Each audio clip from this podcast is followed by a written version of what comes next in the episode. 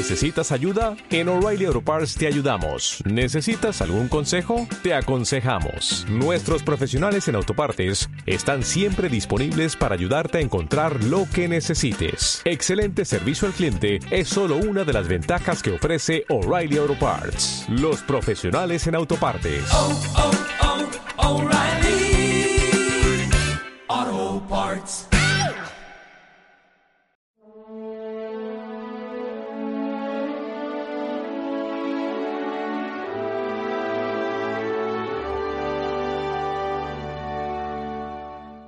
José hizo todo lo que le había mandado el ángel del Señor. Hoy la verdad es que celebramos una solemnidad bien bonita, la solemnidad de San José, esposo de la Virgen María.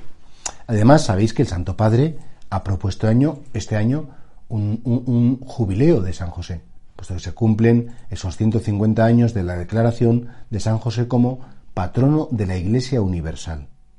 Qué día tan bonito para, para darse cuenta cómo Dios confía en el hombre.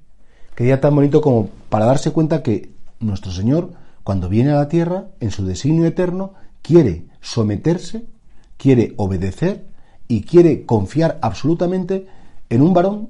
Todos creemos, aunque la iconografía antigua presenta a San José muy ancianito, muy mayor, todo eso era como por reforzar más la virginidad de María, pero todos nos ima- imaginamos a José pues un chaval limpio de corazón, valiente, bueno, joven, e- enamoradísimo de la Virgen María.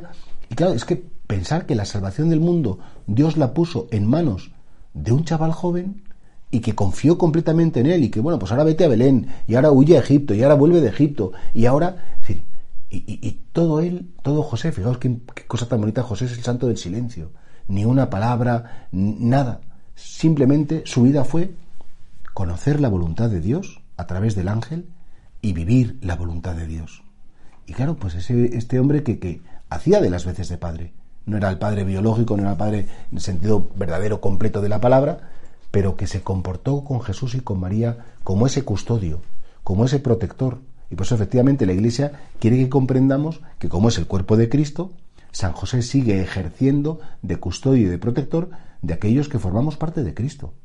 Y por eso encontramos en San José no solamente un modelo de aquel que conoce la voluntad de Dios, encontramos en San José no solamente un ejemplo de tratar con cariño a Jesús, de tratar con reverencia y respeto y cariño a María, sino que encontramos sobre todo en San José un poderoso intercesor que nos protege, que claro, evidentemente todo lo que él le pida a Dios, pues Dios se lo va a conceder, porque después de la Virgen Santísima, pues es el santo más próximo a nuestro Señor Jesucristo, que más ha intimado con Él, que le ha acariciado, que le ha besado, que le ha llevado en brazos, que le, le llevaba a pasear, que iba con Él a la sinagoga, que le explicaba las cosas.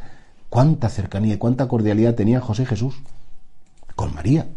Y por eso creo que todos nosotros hoy podríamos pedir a San José que yo te tenga más cariño. San José, que te conozca mejor, que confíe más en ti, que de algún modo aprenda de ti tantas lecciones silenciosas, porque de San José no se guarda ninguna palabra, pero las cosas más bellas de la vida no se dicen con las palabras, se dicen con las obras. Y las obras de José hablan maravillosamente bien de lo que es ser creyente, de lo que es confiar en Dios y de lo que es amar a Jesús y amar a María.